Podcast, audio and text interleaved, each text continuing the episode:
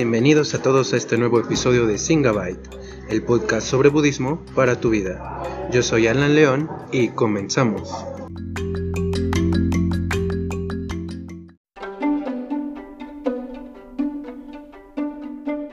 Pues muy bien, una vez aquí estamos en Singabyte. Y esta vez el formato va a ser distinto y además la locación de grabación va a ser distinta.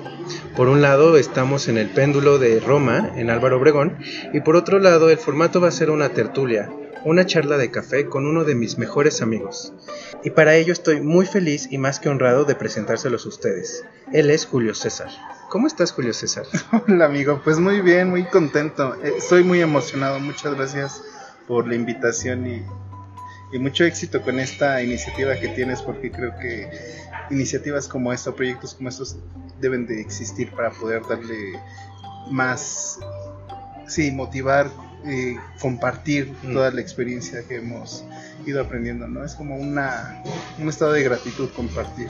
Sí, claro, claro, claro. Desde el primer capítulo era lo que decíamos, que esta iniciativa es con el fin de compartir un poco el Dharma y bueno, también explorar un poco estos medios digitales que ahorita están en boga, ¿no? Entonces, pues, pues bueno, si se escuchan ruidos por ahí de café o de me da la cuenta, por favor, ya saben que estamos en el péndulo. Muy bien, y con esta introducción vamos a empezar con el tema de hoy. Hoy vamos a hablar sobre el primer paso del camino óctuple, la visión correcta. Y antes de ir al tema principal, Julio, me gustaría preguntarte, hacerte tal vez la pregunta, vamos a iniciar con todo el punch. Eh, ¿Qué es el budismo? ¿Es una religión, Julio? ¿Es un modo de vida o una filosofía? Dinos, ¿cuál es tu opinión sobre esto? Bueno, pues realmente ahorita estaba un poco tratando de reflexionar tu pregunta, ¿no? Brevemente y me daba cuenta cómo pues la pregunta es compleja y a su vez muy sencilla, ¿no? Eh, percibimos al budismo en muchas de las ocasiones como un modo de vida, ¿no? Hay muchas personas que se aproximan al budismo porque requieren tener algo en su propia vida y algo que les sea útil, ¿no? Y creo que el budismo tiene esa, ese fin, ¿no? Como ser algo muy útil para cada ser humano. También he observado cómo se aproximan a partir del budismo como una filosofía, ¿no? Personas que les encanta tener como leer, ¿no? Entender la vida a partir de, de, los libros, de los conceptos y creo que también les retribuye, ¿no? Les es algo muy útil. Y pues está la otra parte, ¿no? Del, del sistema de, de, religión, ¿no? Un sistema de fe y la verdad que, que creo que pues las posturas ahí de, la religión pues es muy extenso, ¿no? Eh, pues visto como a veces se descalifican las religiones por no tener un dios, ¿no? Un dios creador y una una doctrina, ¿no? Que eh, que les dé como este seguimiento a ese Dios, ¿no? Con doctrina te refieres como una Biblia. Como una Biblia, como un, un sí, como le dicen, ¿no? El testamento, como esta cuestión, este, sí, teórica, ¿no? Que les da un Dios y se los da para que tengan un entendimiento de lo que es la, la misma, como sentido de vida, ¿no? Claro. Pero, y, y ahí viene como ese gran, esa gran, como disputa, ¿no? Como esa gran controversia de que si es una religión, es una secta, ¿no? Pero eh, he también comprendido que ese, ese, ese, tipo de discursos vienen a partir de, que, de personas que pues practican un sistema de fe como como las, las, los sistemas de fe judío-cristianos y su postura o su visión es a partir de eso, se aproximan a la religión a partir desde ese punto, ¿no?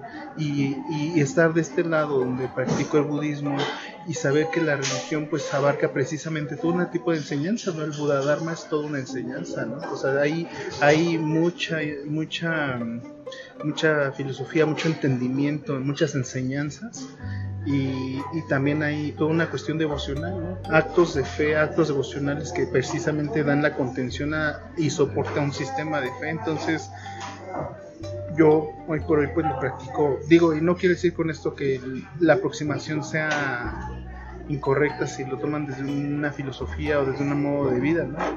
Este, pero yo hoy por hoy pues lo practico como un sistema de fe, ¿no? Sí, creo que el budismo puede ser puede ser una filosofía, puede ser un estilo de vida, puede ser una religión y depende mucho de la persona que está practicando el budismo. Yo a veces creo que no hay budismo si no hay budistas, ¿no? Inclusive nuestro, nuestro maestro eso decía, que no había representantes del budismo, sino que todos los budistas eran un universo del budismo en sí mismo. Entonces, para mí yo creo que también es una religión porque hay mucho sentimiento de devoción hacia el Buda. Y hago ceremonias budistas devocionales que se llaman puyas y me suelto, ¿no? Me suelto a cantar mantras, me suelto a hacer estas ceremonias, me suelto a pensar en el Buda, inclusive me suelto a pensar en mis maestros terrenales, ¿no? Y creo que en ese sentido el budismo para mí puede ser una religión eh, que le da sentido a mi vida. Oye Julio, y ahora que hablamos de la devoción hacia el Buda, ¿existe un Dios para los budistas? ¿O por qué se le tiene esta devoción al Buda? Pues no, no, el... Esa devoción que se le tiene al Buda es... A mí me queda muy claro era como un poco extraño, la verdad, ¿no? Yo vengo de un contexto judío-cristiano, ¿no? Mi familia es católica y, y pues sí, es como todo un proceso aproximarte a lo que es la devoción y al Buda, ¿no? Pero hay una cosa que me quedó muy, me queda muy clara, la representación del Buda. En primera el Buda pues sí es un ideal espiritual muy elevado, en este momento de mi vida es lo más importante de mi vida. Y es un modelo, ¿no? Es un modelo de vida. Y también creo que por, o sea, empezando desde ahí, es algo, es, es alguien que que tendría, que no que tendría, ¿no? que me nace tener esta devoción, ¿no? o sea, porque imagínate, es el valor espiritual más alto que he encontrado en mi vida, ¿no? Eso por una parte. Pero también cuando me explicaban sobre la representación del Buda como, como esa, esa, como ese, ese espejo que es de ti, ¿no? O sea, es como la representación de, de ese valor espiritual que tienes enfrente, ¿no? Cuando haces como una postración hacia Buda, ¿no? Le haces una postración o un acto devocional evocando lo más alto espiritualmente hablando en ti. Okay. Entonces esa parte para mí es algo sumamente bello, ¿no? O sea, en cierto sentido la devoción es hacia el Buda, pero hacia tu, también tu parte espiritual más alta. Sí, a tu parte potencial, ¿no? O sea, como, como sí, esa, esa parte tan, tan interna que cada ser humano tiene, ¿no? O sea, cuando te dicen, ¿no? Esta parte de que tú tienes un Buda dentro de ti, ¿no? Y de repente, pues uno al inicio, pues, pues sí viene con sus carencias, su ceguera espiritual, ¿no? Y no, no concibe esa idea, pero conforme vas desarrollándote en la práctica, pues sí observas ese alto potencial que hay en ti y que, y que cómo no hacer una postración ante ese ideal muy alto que está enfrente de uno. Claro, qué bello, qué bella imagen. Pero bueno, regresemos a nuestro tema de visión perfecta. Quiero decirle a nuestra audiencia que nos estamos basando en el libro de nuestro maestro Sangarakshita, Visión y Transformación, donde habla del octuple sendero noble. Y aquí el primer paso es la visión perfecta, así es como lo llama nuestro maestro, aunque algunos budistas lo traducen como comprensión correcta. Esto se me hace muy curioso, Julio. ¿Qué opinas? ¿Comprensión correcta o visión perfecta? Fíjate que es muy interesante esta poder reflexionar sobre estos dos conceptos, ¿no? Porque visión correcta y visión perfecta, pues sí, eh, hablan pareciera que algo diferente, ¿no? Pero, mira, nos, nos habla nuestro maestro como la visión correcta, pues sí, pareciera que habla desde una cuestión moral, ¿no? Desde una postura eh, de lo bueno y lo malo, ¿no? De lo que es correcto, ¿no? Claro. Y entonces eso de alguna forma limitaría la aproximación de la visión. Y hablar desde la cuestión perfecta, pues nos abre a otra dimensión, ¿no? A un entendimiento más amplio aunque ahí también se habla mucho sobre la visión integral, ¿no? Y pues la visión integral pues pues precisamente evoca, ¿no? Como toda una serie de esferas para poder que confluyan en un fin. Y entonces por eso aproximarnos a la visión desde una visión perfecta, pues nos da amplitud. Y creo que eh, es muy importante, sí, pues ver cómo nos aproximamos a las palabras, pero también saber que las palabras son palabras, ¿no? Que las palabras a veces limitan la comprensión, que podríamos abrirnos a qué más trata de comunicar una palabra. O sea, para no precisamente limitarnos a, los conceptos, ¿no? Porque a veces los conceptos precisamente, pues sí, como que perturban o enturbian un poco la comprensión. Pero eso es como, como una idea general, ¿no? Entre la visión correcta y la visión perfecta. Ok, ¿y qué opinas sobre la diferencia entre visión y comprensión? ¿Crees que tenga alguna importancia que una sea la visión y otra la comprensión? Creo que la visión y comprensión pues sí también definen o evocan como partes diferentes de nuestro sistema, ¿no? Unas evocan probablemente la cuestión de la visión, una cuestión más como intuitiva, ¿no? Algo más profundo del ser, ¿no? Y la comprensión pues evoca esta parte racional o esta parte intelectual de las cosas y no están como peleadas, ¿no? O sea, no creo que propiamente tengan que, eh, que denotar una más que la otra, ¿no? Más bien creo que es una integración de ambas, ¿no? Tener una comprensión de algo para también en su vez, o tener una visión de algo para tener una comprensión de algo, ¿no? Muy bien.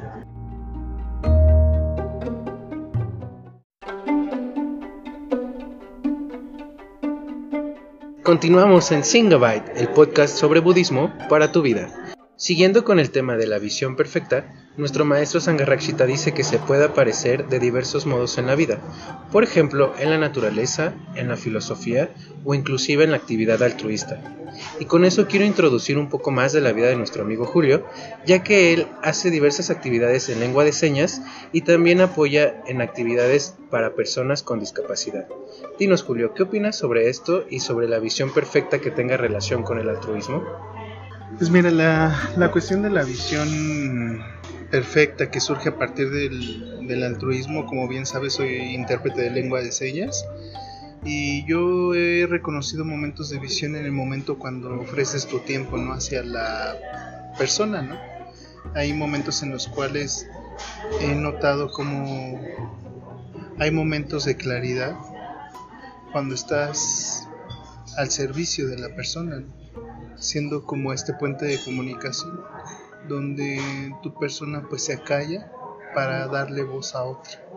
Entonces en ese sentido eh, son momentos muy muy específicos, ¿no? Son momentos de claridad muy bellos porque llega un momento donde en verdad yo le decía apenas unas amigas, ¿no? Que estábamos en una entrevista que cómo vas escuchándolas y cómo a su vez vas creando estas señas tratando de representar como su voz, ¿no? Y es una cosa muy muy sutil, ¿no? Es una cosa muy muy, muy preciosa, la verdad, es muy preciosa precisamente ponerte al servicio del otro, ¿no? Así como ir escuchando y a su vez pasando toda la cuestión emocional, ¿no? De esa persona que está tratando de comunicar algo y a su vez tú expresarlo, ¿no? y creo que en momentos de, de, estos, ¿no? Como la interpretación o en momentos de acompañamiento a una persona con discapacidad donde ves por ellos, ¿no? Eh, te da la oportunidad de, de, salirte de ti, ¿no? Y, y, creo que ahí también surgen momentos de visión, en, esos, en esos instantes donde estás al servicio de la otra persona. Vaya, qué, qué interesante, porque la visión espiritual, si ustedes seguramente han tenido momentos de una visión espiritual, una visión clara donde se detienen a pensar sobre qué es la vida, puede parecer que solo se dan momentos, por ejemplo, de sufrimiento, donde hay alguna pérdida, donde se termina una relación, se pierde alguna propiedad, muere algún ser querido, o en momentos de intensa reflexión. Pero se me hace muy interesante que a, través de la actividad, altruista, se pueda tener también esta visión espiritual donde nos haga reconectar con el sentido más profundo de nuestras vidas y darle un giro, un cambio al sentido de nuestra existencia. Sí, sí, fíjate que yo ahorita estaba pensando sobre esos momentos de gratitud, esos momentos donde de repente viene una emoción profunda en mi ser y me da muchísimas ganas de llorar porque, porque, porque hay un momento ahí de gratitud, ¿no? O sea, estar en el servicio de la otra persona, ¿no? Poderle apoyar, poderle acompañar ¿no? en su día, poderle hacerle accesible un contenido, ¿no? hacerle accesible una consulta médica, ¿no? hacerle accesible un diálogo entre una pareja, ¿no? porque de repente no hay ese diálogo porque pues está la limitación de la lengua. ¿no? Entonces son momentos de mucha gracia, no sé, son momentos de mucha gratitud. Hay una profunda emoción que te, que te embarga en todo el cuerpo, ¿no? Y, y, pues solamente lo que yo hago, la verdad, es este, transferirla, transferirla hacia todos los seres, o sea, porque precisamente uno está trabajando en eso, ¿no? Uno está en la parte espiritual para eso.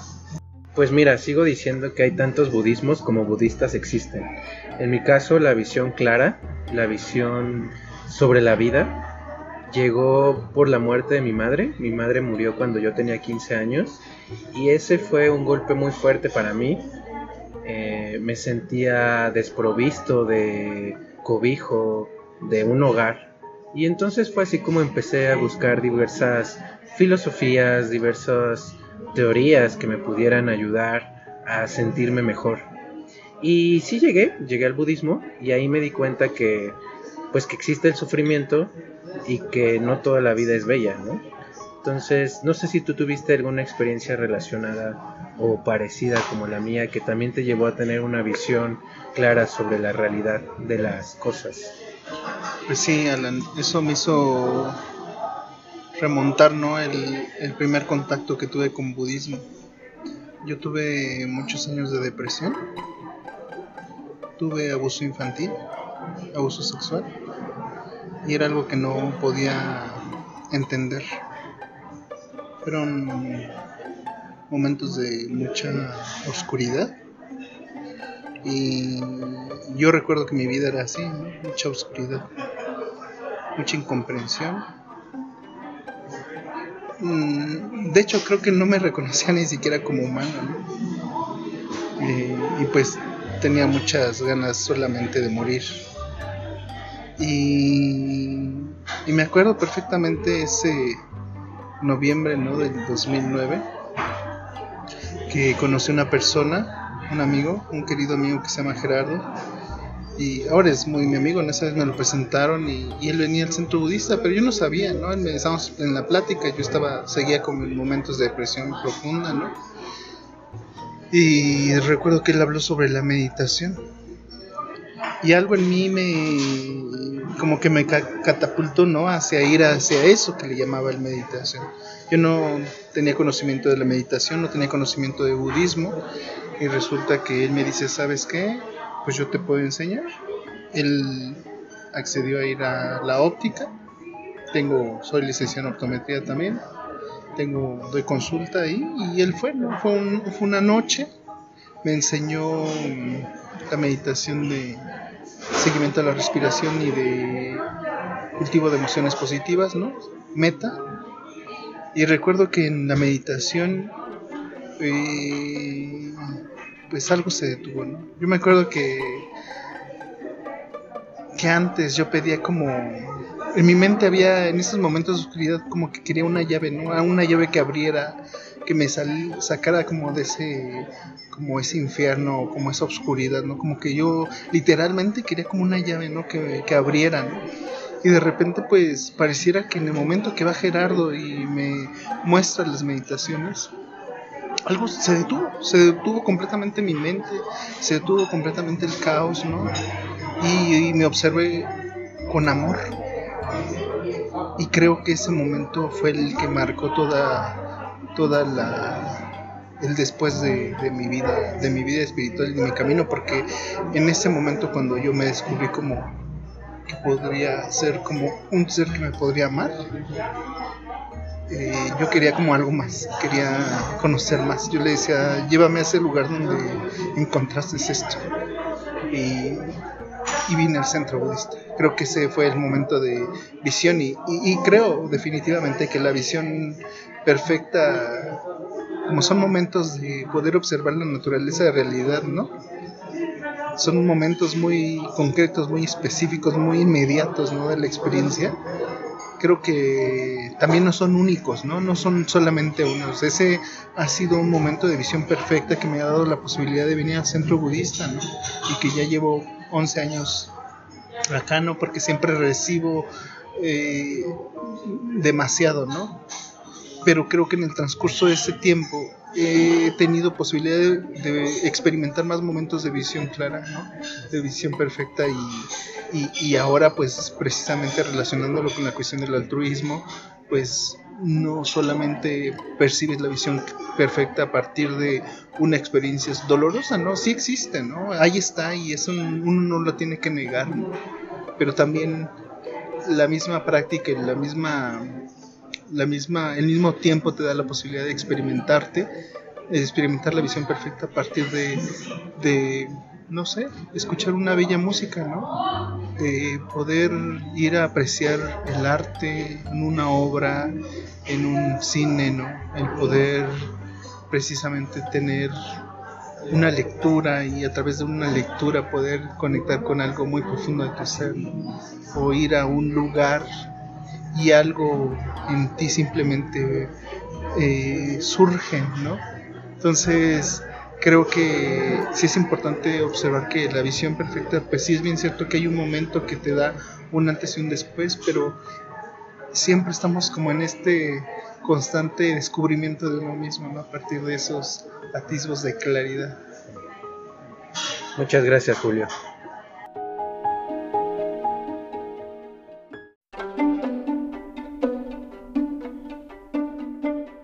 Seguimos aquí en el péndulo de la Roma, en Álvaro Obregón. Así es que si ustedes escuchan ruidos de alguien comiendo un pie, no se preocupen, estamos en un restaurante. Eh, retomando la visión perfecta, creo que es importante mencionar que la visión perfecta es un momento en la experiencia en donde nos sentamos a reflexionar sobre el rumbo que lleva nuestra vida y sobre el significado que tiene nuestra vida. Después de todo somos animales racionales, o eso es lo que algunos dicen, y sí, nos sentamos a reflexionar sobre qué estamos haciendo aquí, hacia dónde vamos, cuál es el objetivo de nuestra vida. Y ese es el primer paso de la senda budista. El primer paso de la senda budista es es redescubrirnos, es reexperimentarnos a través de la visión budista. En ese sentido, Julio, ¿cómo crees que podríamos concluir el episodio de hoy? Pues yo creo que mm, en ese sentido podríamos, pues a todas las personas que nos escuchan, ¿no? Como retomar su momento de visión perfecta o redescubrirse, ¿no? Aquellas personas que probablemente no tienen una claridad en este momento de su experiencia, ¿no? Que pueden estar en confusión o, o simplemente pues que no reconocen como un camino, ¿no? Un rumbo. Pues invitarlos como a esta introspección, ¿no? Una introspección que que lleve a tratar de contactar la experiencia misma y poder estar en apertura, ¿no? Porque yo creo que parte de, de la visión perfecta es poder abrir el corazón. Y abrir el corazón te permite contactar con esos momentos de tu humanidad, ¿no? Esos momentos de hasta incluso de tu vulnerabilidad. Y a través de la vulnerabilidad o a través de tu humanidad, ¿no? de tu insatisfactoriedad, ¿no? de tu sufrimiento, o simplemente de tu día a día, ¿no? contactar con eso, que es la visión perfecta. Entonces, como, como una invitación ¿no? a redescubrirte o a recontactar esos atisbos de claridad. Pues muchísimas gracias amigo Julio César por esta increíble cierre para este episodio. Estoy muy contento de haberte tenido aquí en este, en este programa ¿no? y en este experimento. Eh, estoy muy feliz como, como el capítulo anterior agradeciendo a la comunidad budista Triratna, a mis amigos espirituales y obviamente a mi maestro Sangaraksita y, y al Buda.